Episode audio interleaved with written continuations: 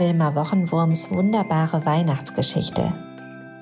Eine Adventsgeschichte in 24 Teilen von Susanne Bohne. Heute Teil 5. Ob der Yeti einen Freund oder eine Freundin findet? Kämmte sich das Kopffell, kratzte sich hinter dem rechten Hörnchen und stapfte hinaus in den Schnee, um einen Freund oder eine Freundin zu finden.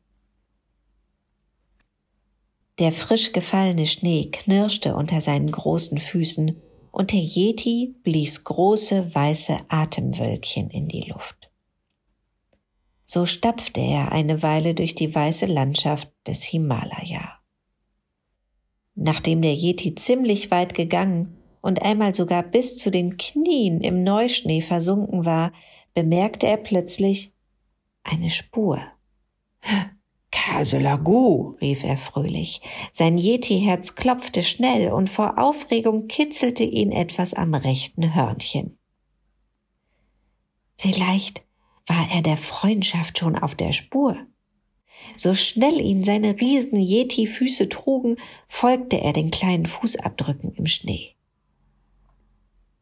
Und da, gar nicht weit entfernt, saß tatsächlich ein flauschiger Schneehase, der übrigens Otto hieß, der sich die Schneeflocken auf die Hasennase rieseln ließ.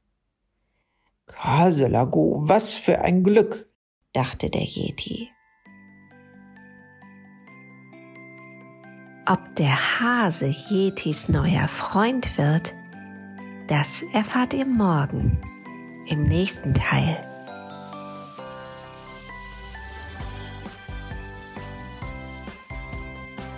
Wilma Wochenwurms wunderbare neue Weihnachtsgeschichte ist als Büchlein mit farbigen Illustrationen und vielen Seiten zum Mitmachen im Handel erhältlich.